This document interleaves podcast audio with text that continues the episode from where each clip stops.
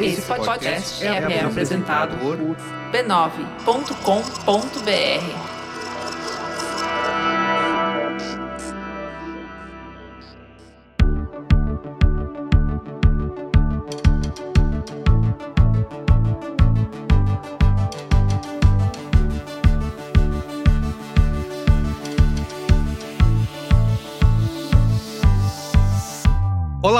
seja bem-vindo ao Código Aberto, o nosso podcast de conversas francas com os profissionais mais influentes do mercado. Eu sou Carlos Merigo e nessa temporada eu tenho uma companhia ilustríssima. Fala aí, Ana, como que vai ser essa nova temporada do Código Aberto? Olá, pessoal. Aqui sou eu, Ana Couto. Eu sou CEO da Laje e da agência Ana Couto. E sejam muito bem-vindos ao nosso podcast do Código Aberto e nessa temporada a gente vai falar, claro, de branding. Branding que vale. Vamos entrevistar líderes de grandes empresas, empresas que cresceram muito, que conseguiram destravar o valor e ultrapassar os desafios que a gente sabe que são enormes na construção de valor. Desafios de marca, de negócio, de comunicação. Então tenho certeza que essa temporada de Branding que vale vai ser muito inspirador, com muito aprendizado e principalmente que a gente adora, muita troca.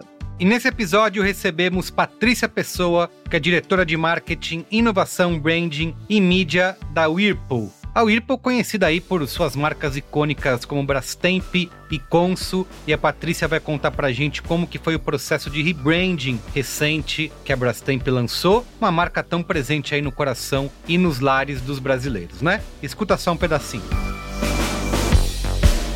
Quando você vai fazer um reposicionamento de marca, isso não é uma campanha, não está relegado apenas o marketing e a comunicação. Reposicionamento de marca significa que todos os pontos de contato com o consumidor deverão estar alinhados para contar aquela mesma mensagem. Então, no caso da indústria, né, no caso de quem trabalha com produtos, você precisa revisitar o seu portfólio de serviços e produtos para que eles respondam a essa nova identidade de marca. Então, se você tem uma identidade de marca mais moderna, mais arrojada, você tem que revisitar seu portfólio de produtos e verificar quais deles não atendem mais aquele novo posicionamento. Você precisa visitar todos os pontos de contato com o consumidor, desde o site, redes sociais, ponto de venda, para que eles respondam àquela promessa de marca que a comunicação está fazendo. Então, a marca fala, mas antes disso o negócio tem que fazer também. Então é por isso né, que a gente responde muito e respeita muito a essa hierarquia do a marca é, faz e fala. Porque o que a marca é, ela é. Mas antes, Ana, conta aí para os nossos ouvintes como que eles podem se aprofundar nos temas que a gente vai discutir aqui nessa temporada do Código Aberto. Quer ter mais acesso a conteúdos interessantes e inspiradores? Não deixe de entrar para o nosso ecossistema de propósito, que é pela Laje que a gente tem uma plataforma de conteúdo e aprendizagem da agência na Cor. Ali você vai aprender método, você vai ter um network incrível de pessoas que são apaixonadas como a gente em branding, em geração de valor e fazer parte da maior comunidade de branding do Brasil. Não deixe de acessar a laje-ac.com.br. Sem mais delongas, vamos embarcar juntos nessa jornada, onde conheceremos pessoas e organizações que, através do branding, venceram desafios, inspiraram o mercado e cresceram com muito valor.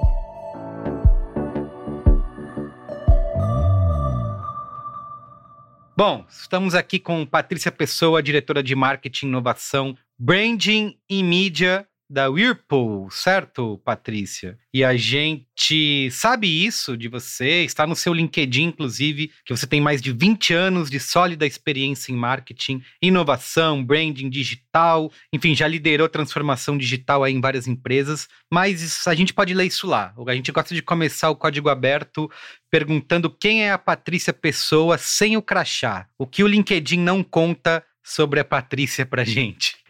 Fala aí. essa foi melhor, Merigo. Você tinha que ter me preparado para essa. ah, eu, eu, gosto de ser assim, sem preparo.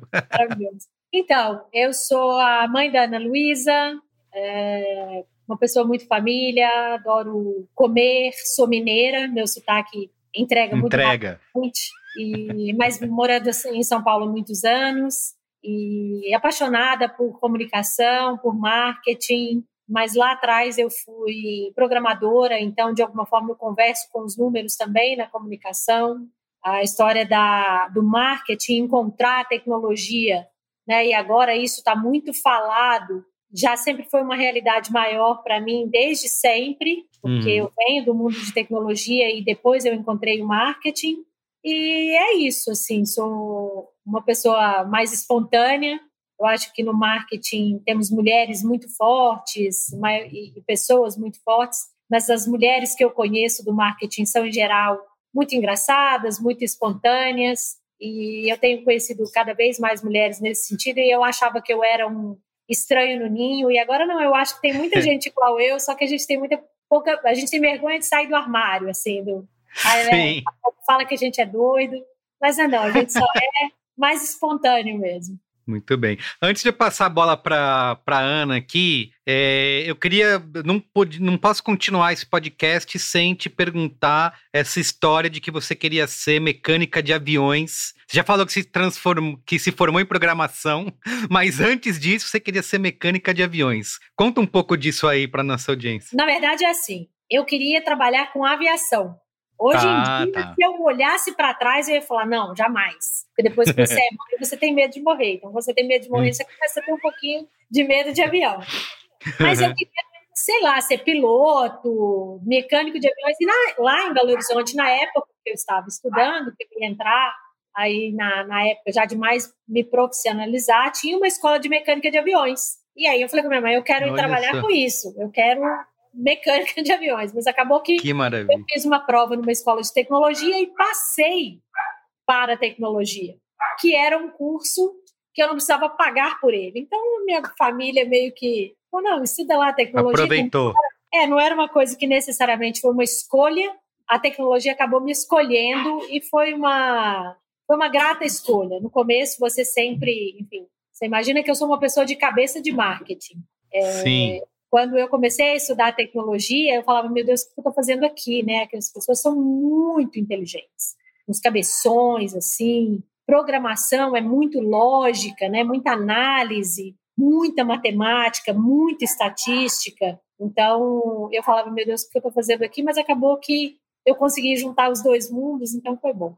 Muito bem. Vamos lá, Patrícia. Muito bom estar aqui com você. Eu queria que entender um pouco da sua história. Eu sei que você né, trabalhou no Fiat, então branding, marketing de carros, depois Samsung e agora você está na Whirlpool, né? Com marcas aí incríveis, queridas do Brasil, como Brastemp e Consul. Me conta o que, que tem nessa tua trajetória que você traz hoje como aprendizagem, né? De execução e de reposicionar um desafio aí de marcas tão forte que você já trabalhou e hoje nessa cadeira de CMO, né, de Brastemp, de Consul, falar especificamente dessa, dessa tua trajetória e o que, que te trouxe até aqui hoje. Nossa, que pergunta profunda. É. Então, Ana, tem uma coisa que eu, é, eu comecei a trabalhar com, com marcas, né, no, no mundo automotivo, que é um mundo muito apaixonante, todo mundo gostava muito de carro. Carro, é, anteriormente, era um código muito importante para todas as pessoas. A tecnologia, o celular acabou ah, tomando muito lugar do carro, né, na, no imaginário das pessoas, na construção da imagem das pessoas. É, mas foi um lugar muito importante para eu entender como as pessoas se relacionavam com marcas e com produtos. E ao longo dessa trajetória, dentro ainda da indústria automotiva, eu descobri que, na verdade, tem um fio condutor, uma amálgama que cola todas as marcas e produtos, que é o consumidor. Então, o consumidor de carro também é o consumidor de serviços, também é o consumidor de geladeira, também é o consumidor de TVs, também é o consumidor de celular. Quando você olha para as pessoas, para quem consome, para quem compra, para quem deseja, fica mais fácil você fazer a conexão dos universos. Então, é, lógico, tem uma diferença entre B2C e B2B, tem uma diferença entre produto e serviço, mas quando você vê, tem sempre gente atrás é, de todas essas demandas. E aí, quando você gosta de gente e entende gente, entende a motivação das pessoas, fica fácil fazer a transposição de carro para tecnologia, de tecnologia para bens de consumos duráveis, enfim. É, eu acho que o que permeou toda essa minha estrada aí foi um dia ter a compreensão muito clara de que o consumidor estava no centro de tudo. E, aí, quando eu comecei a olhar para o consumidor, qualquer que seja o produto que, ou o serviço que você esteja trabalhando, fica de uma certa forma mais leve de você reorganizar porque é sempre voltado para a pessoa. Né? Sim, muito legal, muito bom. Quando você está trabalhando, né, quando a gente está falando do produto carro para o produto, e aí a gente está num momento muito interessante que eu queria que você contasse um pouco desse desafio de fazer um reposicionamento da Brastemp, que é uma marca que a gente sabe está no coração de todo brasileiro, tem um, uma conotação né, cultural, um peso cultural, isso não é uma Brastemp. Com essa responsabilidade e como você está vendo esse momento de reposicionar a Brastemp, usar toda essa história de sucesso e de estar na cabeça, no coração do consumidor para esse novo momento. Me conta um pouco desse desafio que a gente está aí junto fazendo. É, primeiro que tenho a sorte de estar trabalhando com você, né? Segundo que, sim, Brastemp é aquela marca amada pelo brasileiro. É uma marca que está aí há 60 anos no Brasil. Então, tem uma história, um legado muito grande. É assim, testemunha da história na casa das pessoas. É, é um produto que é desejado, é sinônimo de amadurecimento do, do humano, né? Então, quando você se torna adulto, você tem sua própria casa. E ter sua própria casa significa ter seus próprios eletrodomésticos, e aí faz você pensar é, sobre essa marca. Então, acho que a Brastemp também marca um pouco dessa transição do momento da vida das pessoas. E por isso a gente também é uma marca que talvez tenha trazido tanta emoção para as pessoas. Então, assim, é uma responsabilidade muito grande, porque a, Bra é uma marca amada pelos brasileiros há décadas, que tem uma história muito forte na comunicação e que tem uma, uma história muito forte em produto. Então, honrar esse legado da comunicação de marca, do branding e do produto trazendo um posicionamento moderno, novo, que conversa com as novas gerações, é, foi um desafio, é, é um desafio muito grande, ainda está sendo um desafio muito grande, mas que é uma delícia, porque é uma honra, né? Você ter a sorte de estar sentado no lugar certo, na hora certa, de falar assim, cara, agora está na hora de reposicionar essa marca, e você ter a sorte de estar liderando esse projeto é, com pessoas brilhantes, numa empresa que é global, né, que viu a, a importância desse, desse caminho nesse momento e que abraçou esse desafio também. Então, assim, estão com parceiros muito é, importantes, bons naquilo, naquilo que fazem, as agências são excelentes, é, né? E eu estou aqui com a Ana Couto, a gente não está aqui começando por acaso também, está nos ajudando nesse rebrand, que trabalhou em grandes marcas no Brasil inteiro. A Brastemp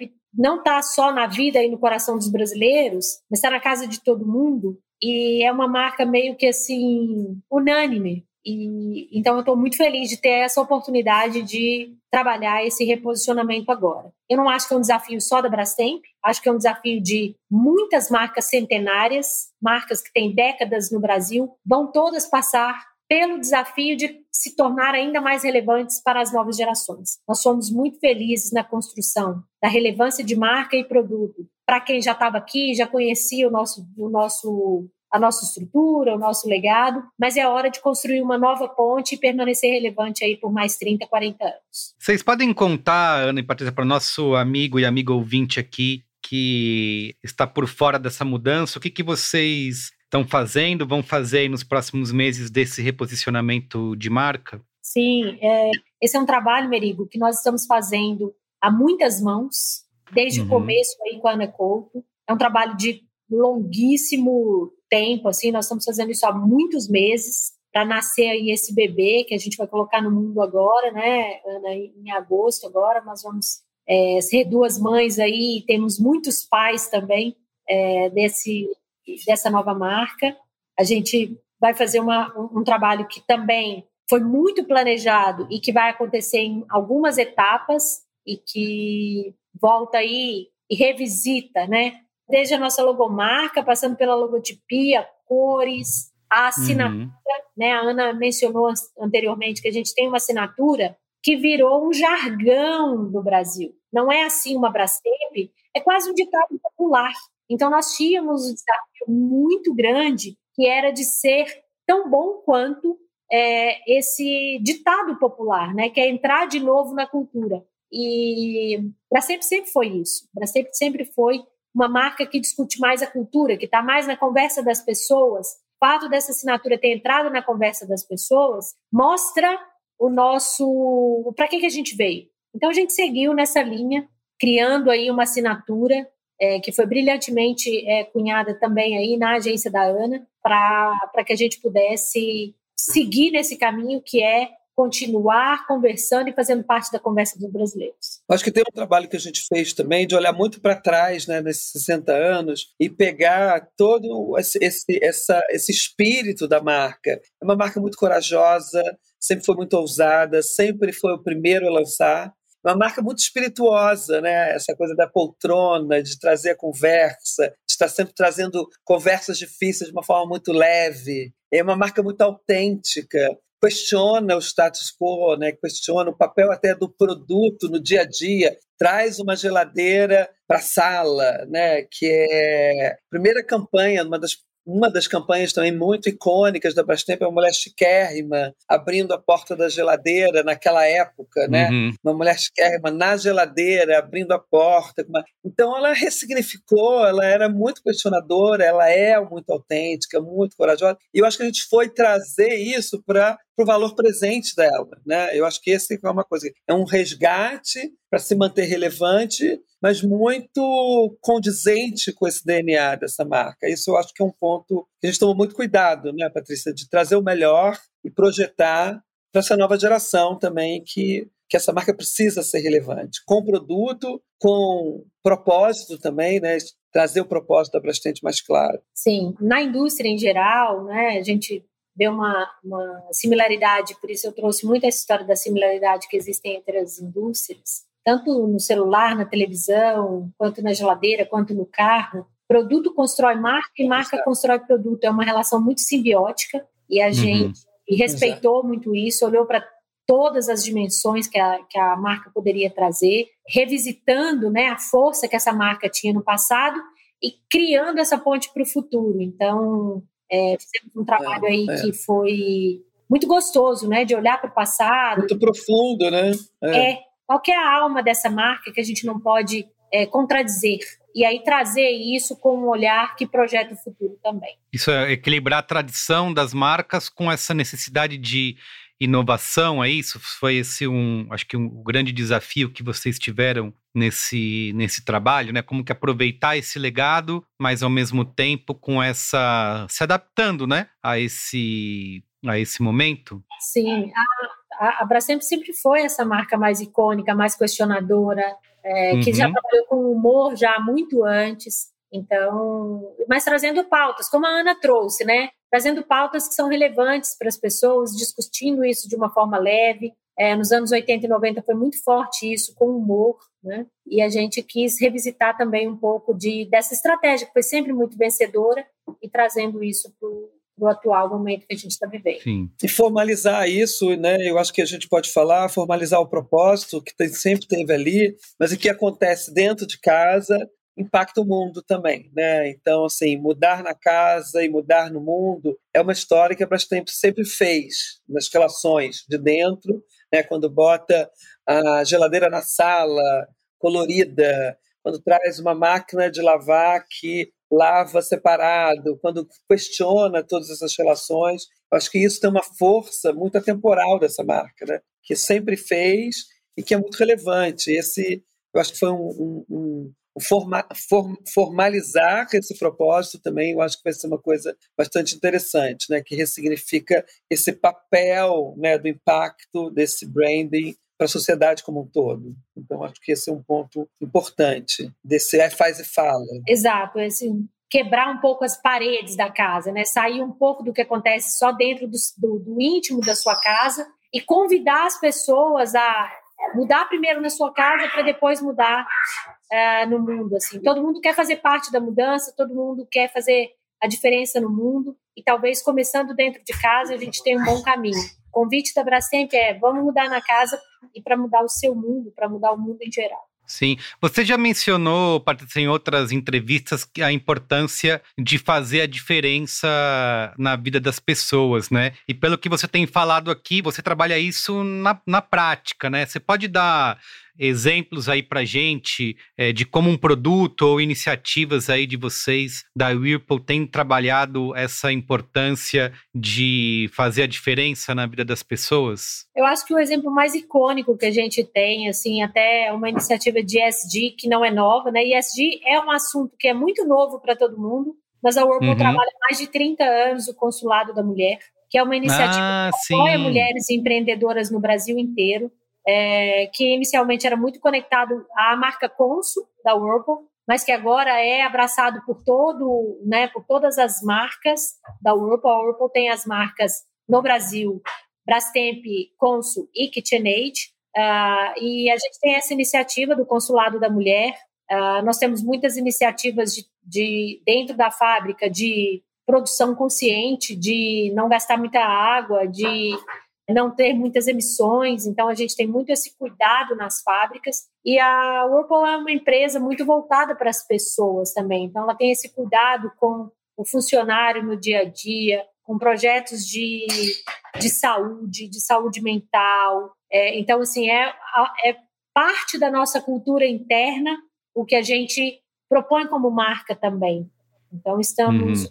todo preocupados é, com o meio ambiente, com as pessoas que estão dentro da nossa empresa, mas também com a sociedade da qual a gente faz parte. Então, é, nesse sentido, quando a gente fala mudar na casa para mudar no mundo, né, a gente não está falando daquilo que a gente não vive. A gente, de fato, Sim. vive um propósito dentro de casa. Então, para nós, é natural que a gente faça essa proposta para o mundo também. É, formaliza, né? Traga a intenção. Nesse processo todo, a gente já está num processo de um ano. Qual que você acha que é o maior desafio desse trabalho de branding, de botar o bloco na rua, dentro e fora da organização? O que, que você analisa e que, que dica você pode dar para quem está nos ouvindo, né, que você está nessa cadeira com uma responsabilidade tão grande, onde que são os pontos aí do processo de atenção e de o que, que você considera aí? Então, a gente tem sempre que você vai fazer um trabalho deste tamanho, né, dessa monta, é, uhum. que não é, não é uma marca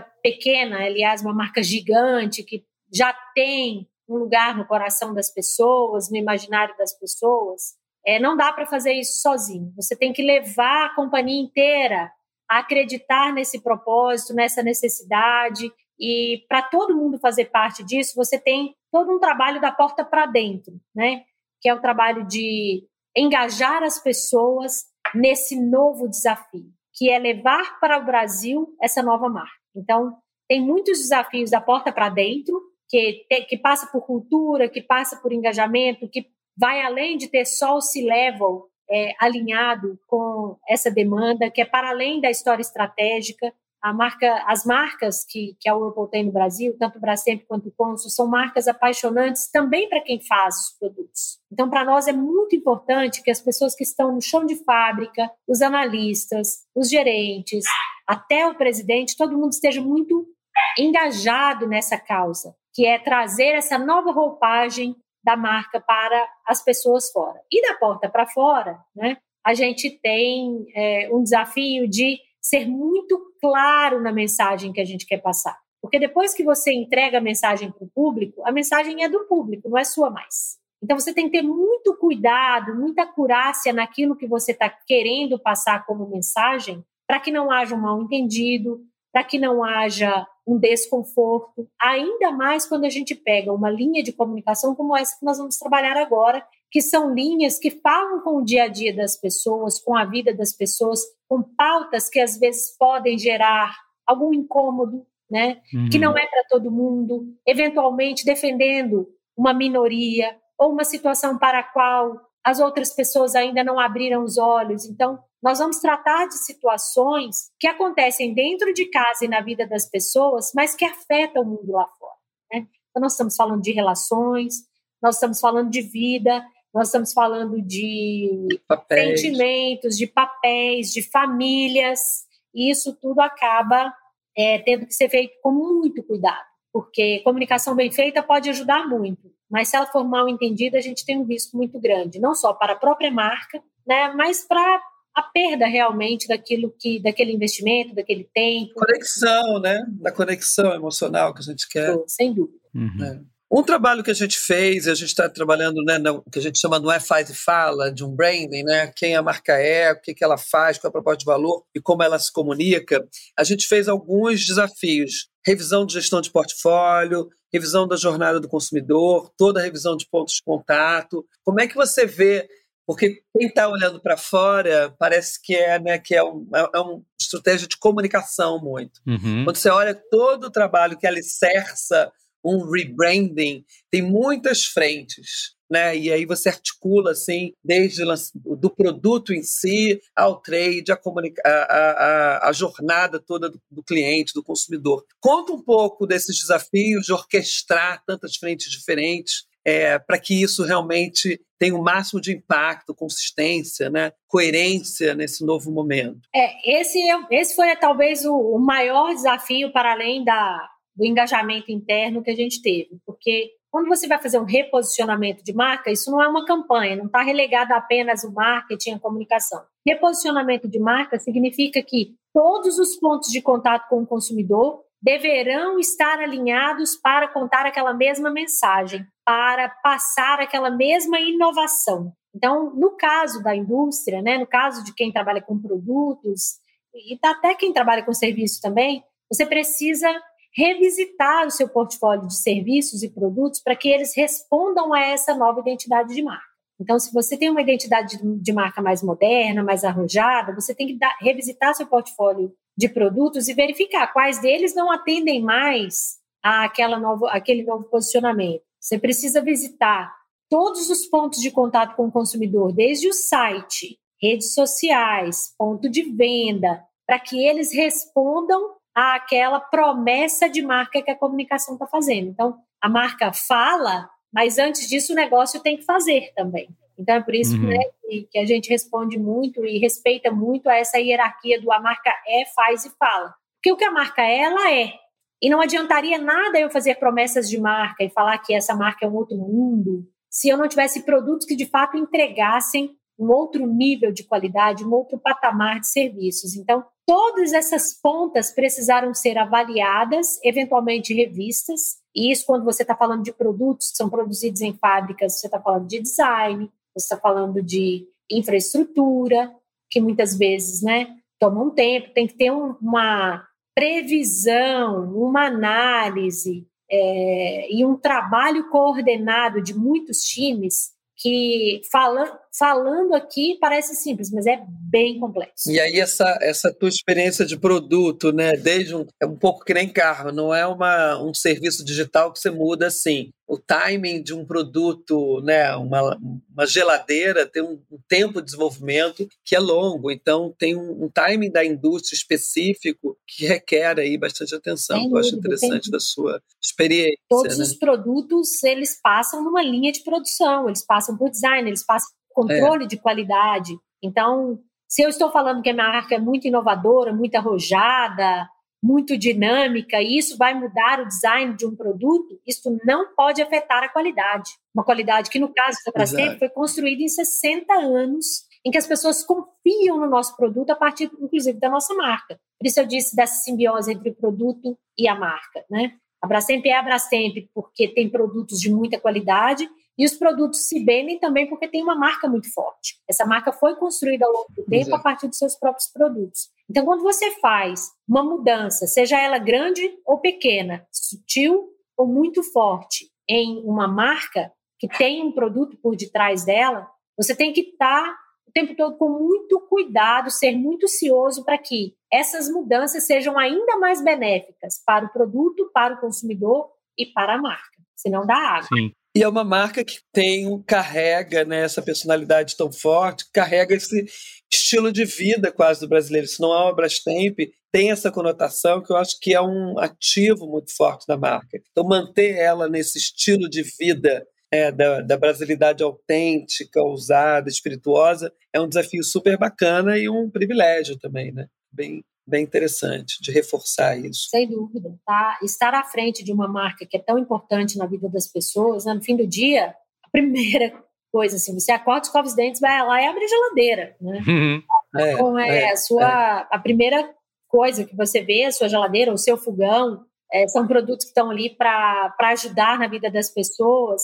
A marca Brastemp é muito icônica e inovadora, foi a primeira máquina de lavar no Brasil. Então, você imagina que atrás de uma máquina de lavar, que foi a primeira máquina de lavar no Brasil, tem toda uma revolução da forma como a mulher pode se comportar. Porque sobra mais tempo, ela pode sair para trabalhar. Então, há mudanças sociais atreladas aos produtos que nós temos na casa das pessoas. E foi essa a grande verdade é, a que nós nos atrelamos para visitar essa, essa marca, porque é, essa marca de fato trouxe mudanças de comportamento. Então, você tem produtos que mudam o comportamento na cozinha e na casa, né, na vida das pessoas. E porque você muda o seu comportamento dentro de casa, você também pode mudar o seu comportamento lá fora. Então, você tem uma máquina, desde uma máquina de facilita muito a sua vida, você ganha tempo, seja para você sair para trabalhar, seja para você ficar mais com sua, sua família, com fazer as coisas que você gosta. Você tem um forno com uma air fryer que te possibilita fazer grandes uh, uh, porções de alimentos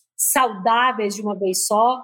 Aí você tem refrigeradores que vão conservar o alimento por mais tempo, isso também facilita um pouco sua vida e traz saúde, né? Todas as marcas um dia serão marcas de tecnologia e de saúde. Eu acho que a gente está diretamente ligado à saúde das pessoas. Então, a gente de fato é, consegue entregar como marca nessa nova assinatura, nesse novo posicionamento, o que a gente já é dentro da vida das pessoas. Um ativo super importante dentro da casa e que ajuda as pessoas, conecta as pessoas com suas vidas e conecta as pessoas com uma vida melhor, mais moderna e mais fácil. É uma revolução, né? Primeira máquina de lavar roupa brasileira ser a Brastemp e o, o impacto disso é incrível e temos que contar essa história de forma relevante. Sim.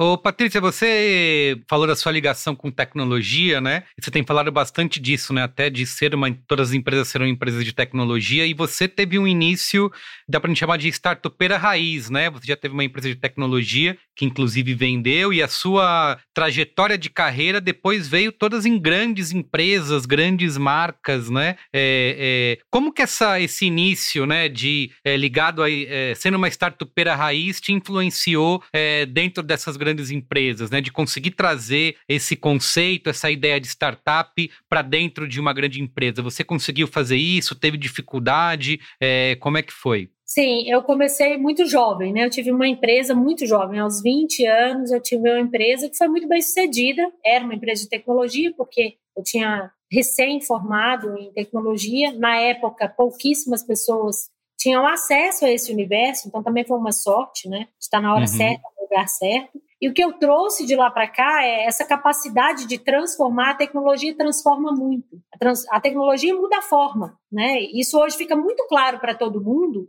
mas antes era muito relegado ao grupo de, de, de, pro, de, programadores, analistas, pessoas que eram capazes de ver como transformar grandes processos e difíceis processos em programas que eram relativamente simples, grandes quantidades de dados em uma forma de ler que fosse mais inteligente. E isso acaba moldando um pouco o jeito que você pensa. Né? E aí, de um lado, tem essa capacidade de transformar, eu acho que a tecnologia me deu essa facilidade em pensar a transformação dos negócios, né, o futuro, a evolução.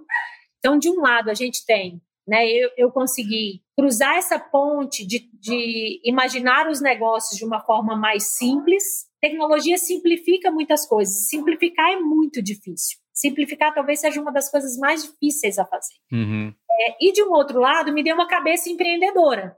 Então, eu já trabalho em uma empresa já tive meus próprios funcionários, já paguei minha própria folha de pagamento, né? Já Sim. montei uma estrutura física e uma estrutura de dados. Então, te dá um olhar de dono realmente. Então, quando a gente vê uma reunião acontecendo, você já tem uma capacidade mais ampla de olhar. Então, você, é, quem tem a oportunidade de empreender em algum momento ou trabalhar numa startup onde você faz de tudo, te dá uma visão mais ampla de negócios. Né? Então, você consegue ver marketing, consegue ver as vendas, consegue ver o financeiro, uh, consegue ver a tecnologia, de uma certa forma você tem um olhar mais amplo sobre o negócio. E, de novo, para quem já foi dono do, da própria empresa, o consumidor é o chefe. Você pensa, né? Quando você é o dono, as pessoas pensam, você não tem chefe. É uhum. mentira. O seu cliente é o seu chefe. E aí, daí em diante, mesmo que você vá trabalhar em grandes corporações, você sempre vai ver o cliente como chefe. Por isso eu falei lá atrás que eu coloco o consumidor no centro, porque ele sempre é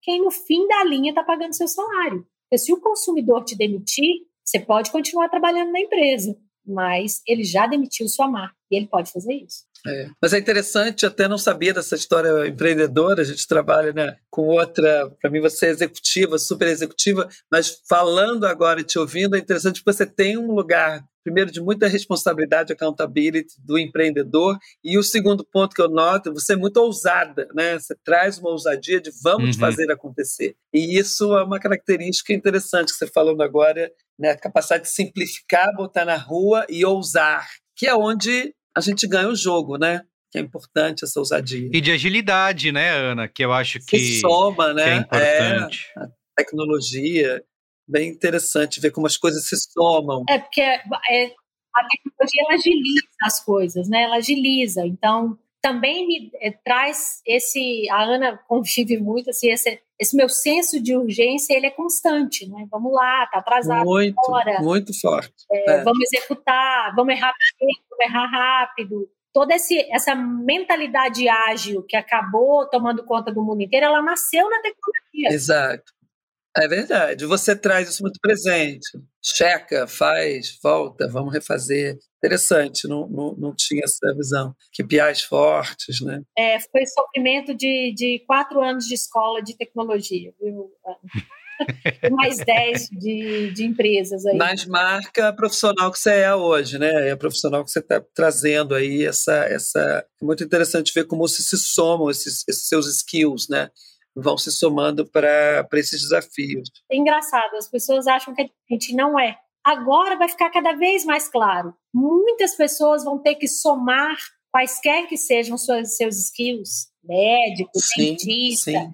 ao uso da tecnologia. Sim. Aí vai ficar mais fácil para todo mundo, assim. Mas eu fiz antes e foi muito bom. Foi muito bom, foi difícil das pessoas entenderem no começo, mas me deu um destaque, valeu a pena. É, queria te perguntar isso, Patrícia, como que foi fazer isso dentro dessas grandes empresas, né? Quais é, dificuldades você encontrou no início, tendo esse espírito de empreendedor, essa agilidade que é, é, ter tido uma empresa de tecnologia, uma startup te deu, e acho que quando você, dentro dessas grandes estruturas, né, nem todo mundo tá, tá no mesmo lugar, né? Então, queria saber como como que foi esse seu dia a dia de conseguir trazer esse espírito é, de startup, esse espírito que você já trouxe ali no começo da carreira, para conseguir mover as coisas dentro de todas as grandes empresas que, que você trabalhou? Então, Merigo, isso está diretamente atrelado à cultura da empresa que você se junta. Eu já tive a oportunidade de trabalhar em empresas de diversas, uhum. várias culturas, cultura asiática, que ela é mais veloz, a cultura americana, que ela é mais colegiada, a cultura europeia, que ela né, tem privilegia outros aspectos, né, o aspecto do grupo e etc. A grande dificuldade, ou o grande desafio que você encontra aí, vender a ideia inicialmente para que todas as pessoas, ou as pessoas das quais você precisa para fazer aquele projeto é, ser executado, estejam junto com você e comprem a ideia com você.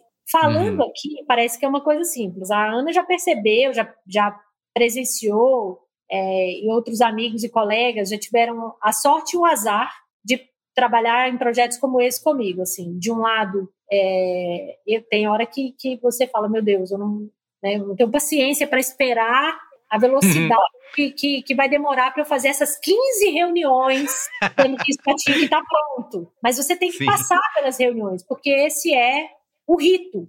É, vai indo, você aprende a respeitar o ritual, o rito de cada empresa né? Isso é que é uma, uma eu acho que é uma, uma vantagem que um profissional tem de, de quando você aprende tem a capacidade de ler cultura.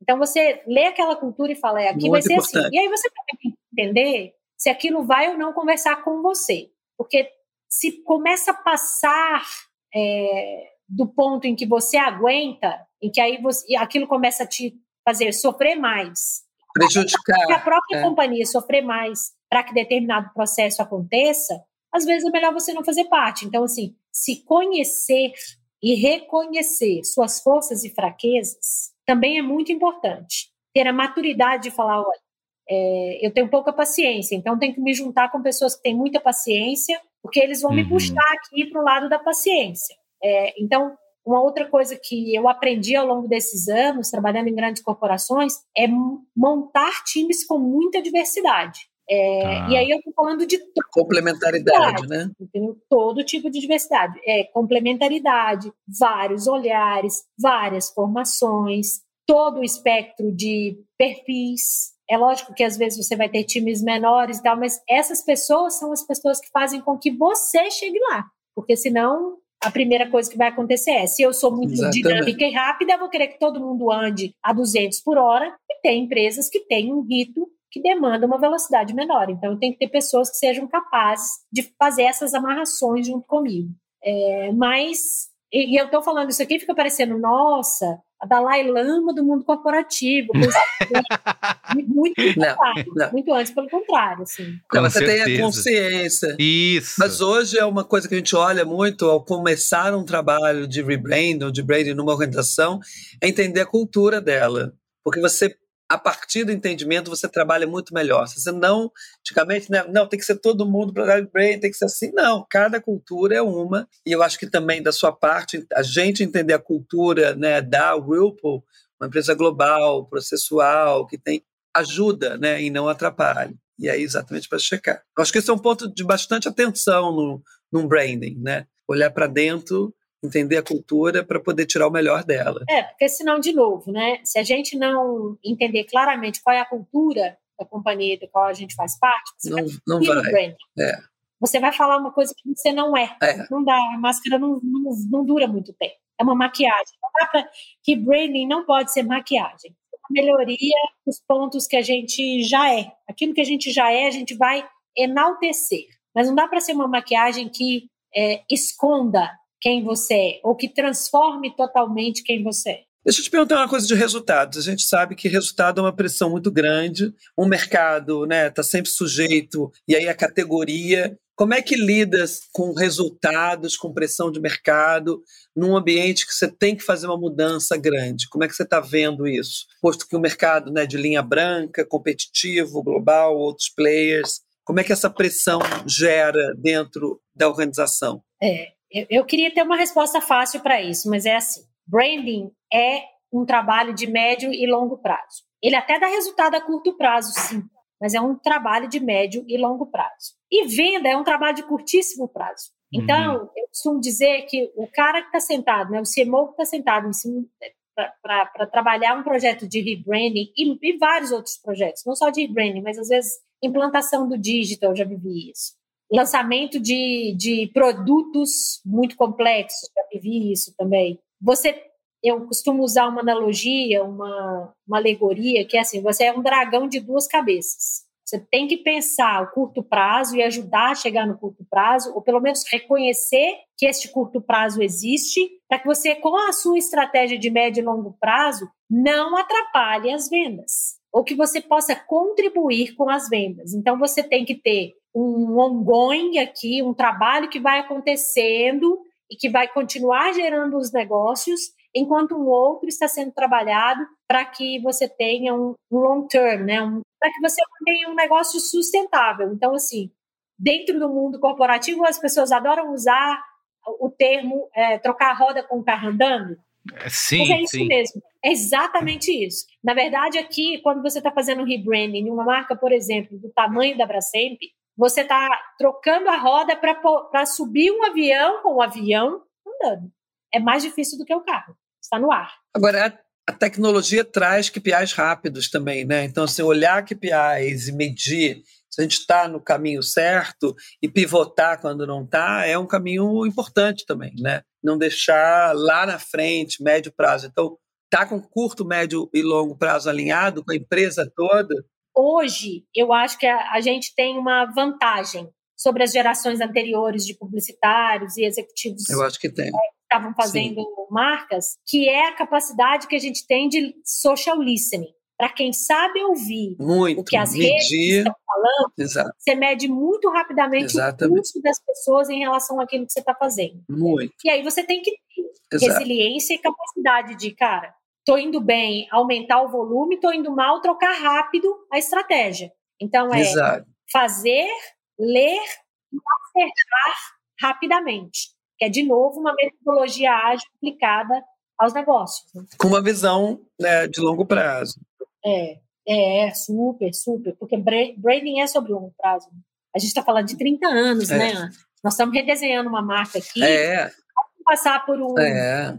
daqui a 10 anos, mas a ideia é que ela dure 20 anos. Ela está sendo desenhada hoje pensando em um cenário, e, cara, de novo, a gente sabe que está vivendo, para usar o jargão que todo mundo usa, o mundo VUCA, né? A gente uhum. sabe que está vivendo esse mundo absolutamente líquido.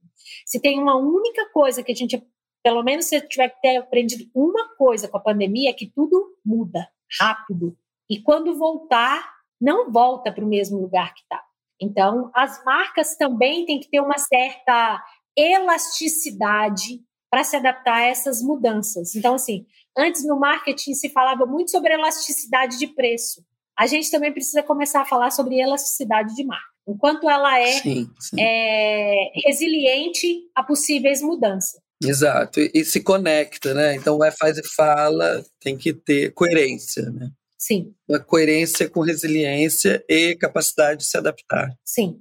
Para a gente caminhar para o final aqui, Patrícia, queria. A gente tem sempre é, uma perguntinha que a gente gosta de fazer, que é é, olhando para o futuro, qual a inovação ou tendência que, que mais te empolga? Inclusive, pode ser até, você falou bastante de tecnologia, né? Inclusive no setor mesmo de eletrodomésticos, né? Como que você. O que você pode contar para gente as principais tendências que você tem visto aí de mudança tecnológica nesse setor? Ou não, assim, se você tiver alguma outra grande tecnologia ou tendência que esteja te empolgando mais nesse momento, Conta pra gente aí, o que, que tem te acendido o sinal verde de que, tem que, ficar, de que a gente tem que ficar de olho e acompanhar? Profissionais de marketing adoram os, os relatórios de futuro, né?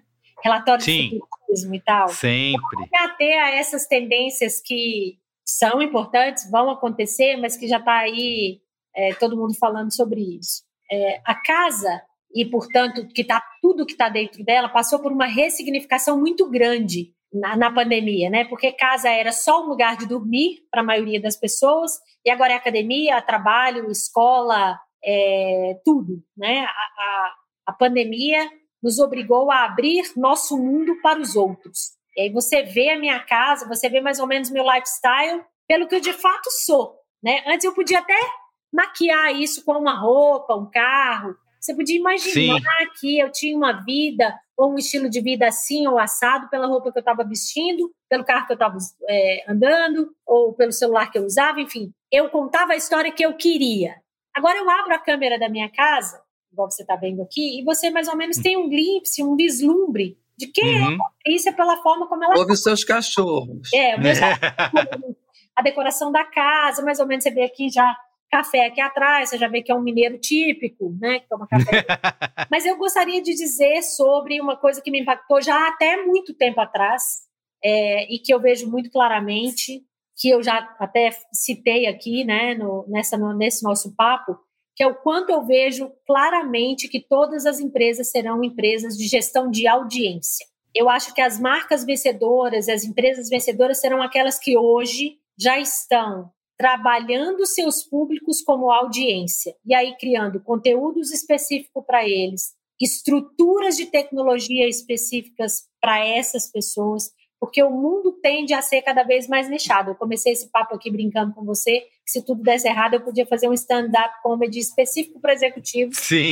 Até na comédia está sendo tudo nichado. Então eu acho que as empresas também, é, eu acho que um dos fatores de, de vitória das empresas será entender qual é o público dela e trabalhar esse público como audiência, para além do momento da venda e da compra, mas um momento de relacionamento de longo prazo e, e isso exige que você tenha, abra conversas diárias, que você esteja atento em tudo que as pessoas estão falando e esperando de você. Então, a gente tem muito a aprender com empresas de conteúdo, com empresas de entretenimento e com as empresas de gestão de audiência, aquelas nativas digitais. Então, você tem Google, Facebook, uh, Twitter, é, Instagram, Amazon, são todas empresas de gestão de audiência. Eu acho que o modelo Vincente de empresas, né, de, de negócio, tem que considerar a si mesmo como um negócio também de gestão de audiências, para além da produção e venda de produtos. Muito bom. Perfeito. É, e por último, aquela uma perguntinha básica, né? Estilo Marília Gabriela. Se você se você pudesse voltar no tempo, Patrícia, dar um conselho para você mesma lá no início da carreira, é, qual seria esse conselho? Ai, Merigo. Comecei com a pergunta difícil e termino com a pergunta difícil também. É. eu diria para mim um conselho que eu ouvi uma vez, eu, eu tive a oportunidade de trabalhar com amigos italianos, hoje são meus amigos, eu levo muitos amigos da minha vida corporativa para a vida né? Porque uhum. a gente trabalha muito, acaba vivendo muito com as pessoas do trabalho. Com e certeza. eu tinha um amigo que falava comigo que o mundo é belo porque é diverso. Então, se eu tivesse que dizer isso para mim lá atrás, eu teria dito: olha, veja a beleza na diversidade. É, uhum. Nem todo mundo é igual, nem todo mundo vai fazer exatamente aquilo que você espera, mas há beleza nisso. Perfeito. Bom demais. Muito bom, muito bom. Incrível. E aprendi um monte de coisa. Muito bom. Muito bom. Então muito é bom. isso. Muito obrigado, Patrícia. Obrigado, Ana. Foi incrível conversar com vocês.